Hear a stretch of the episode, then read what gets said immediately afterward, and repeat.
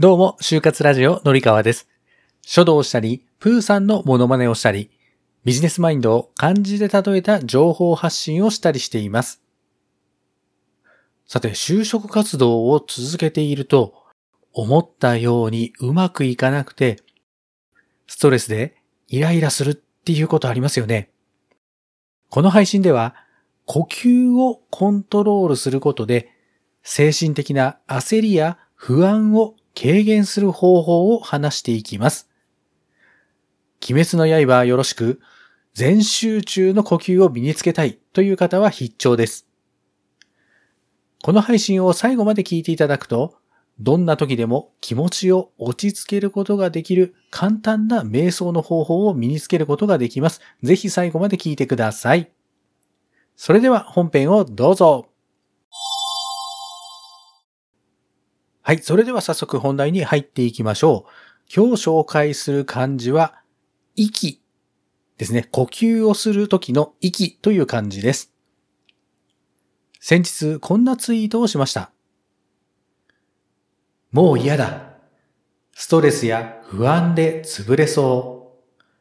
そんな時は、ふーっと、ゆっくり、細く、長く、息を吐き出す深呼吸がおすすめ。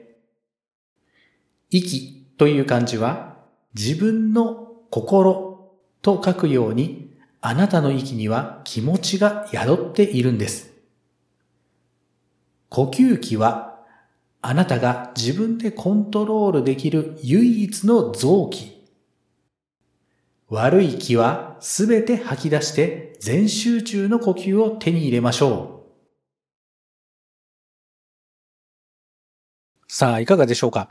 皆さんも思った通りにうまくいかなかった時ってイライラしますよね。で、このイライラしてる状態っていうのが脳の中で、いわゆるその脳内物質、セロトニンっていうね、脳内物質が足りていない状態なんですよね。セロトニンは皆さんも聞いたことあるかもしれませんが、幸せホルモンなんていうふうにね、呼ばれたりしてますよね。で、そんな時に気持ちを落ち着けてくれるのに役立つのが呼吸法なんですよ。で、さっきのね、ツイートにも出てきましたけれども、吐く息一つだけ取ってみても、感情って伝わるんですよね。例えば、はぁっていうような深いため息は、悲しみや絶望感を感じますよね。で、走った後の、はっていう激しい呼吸は体が酸素を求めている状態ですよね。で、あとは、ちょっと私真似できないですけども、あの、セクシーな感じの甘い吐息みたいなやつあるじゃないですか。で、そういうのとかも、息の出し方、吐き方一つでだいぶ違ってきますよね。では、イライラした感情を呼吸で整えるためにはどのようにしたらよいのでしょうかおすすめしたい具体的な方法は3つあります。1つ目は、細く、長く呼吸をする。これはヨガをするときのような細く長く口からね、ふーっていう感じで細く息を吐き出す呼吸法です。自分の体の中にある気持ちのイライラとか不安な感情とかを細く吐き出す呼吸に合わせて、それに乗せて体の外に吐き出していくというようなそんなイメージです。二つ目は深呼吸。体操をするときのように運動をした後の大きな深呼吸、体を使ったよね、大きな深呼吸をしてみましょう。場所は外がいいですね。可能であれば、まあ、ね、ビルの屋上とかですね。あとはテラス、ベランダとか、新鮮な空気に触れられる場所だと一層効果的です。そして最後三つ目は、ボックスブリージングを試してみる。以前にボックスブリージングというのを過去の配信で紹介しました。でね、ボックスブリージング初めて聞いたよ。何それっていう方もいらっしゃるかと思うので、ざっと説明をすると、こちらですね、アメリカの海軍で現在も実際に取り入れられている気持ちを落ち着けるための呼吸法なんですね。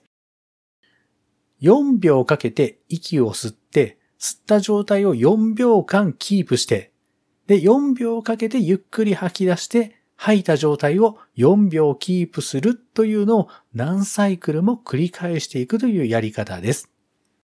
これはね、実際本当に効果がありまして、私も以前会社でイライラしたことがあった時はですね、誰もいないトイレにこもってこっそりこの呼吸法を試していたことがあります。本当にね、これ効果があるので気持ちがざわついてイライラしたなっていう時にはぜひ試してみてください。具体的なやり方については過去配信の回の URL を概要欄に貼っておきます。そちらからぜひ確認をしてみてください。体の臓器の中で呼吸器系は唯一自分の意思でコントロールすることができる臓器なんですね。ほら、心臓とか脳の中身とかコントロールできないじゃないですか。自分の意思でね。なんですが、呼吸はそれができます。あなたの気持ちが整えば、心が整えば、集中力も生産性もアップします。中国語では、息という漢字にさらに心という字を足すと、一心不乱に何かをやるという意味になるそうです。目の前のことに一生懸命取り組むときに気持ちがざわついてしまったら、今日の配信を思い出していただけると幸いです。今日も最後まで聞いてくださってありがとうございました。概要欄も見てくださいね。ではまた。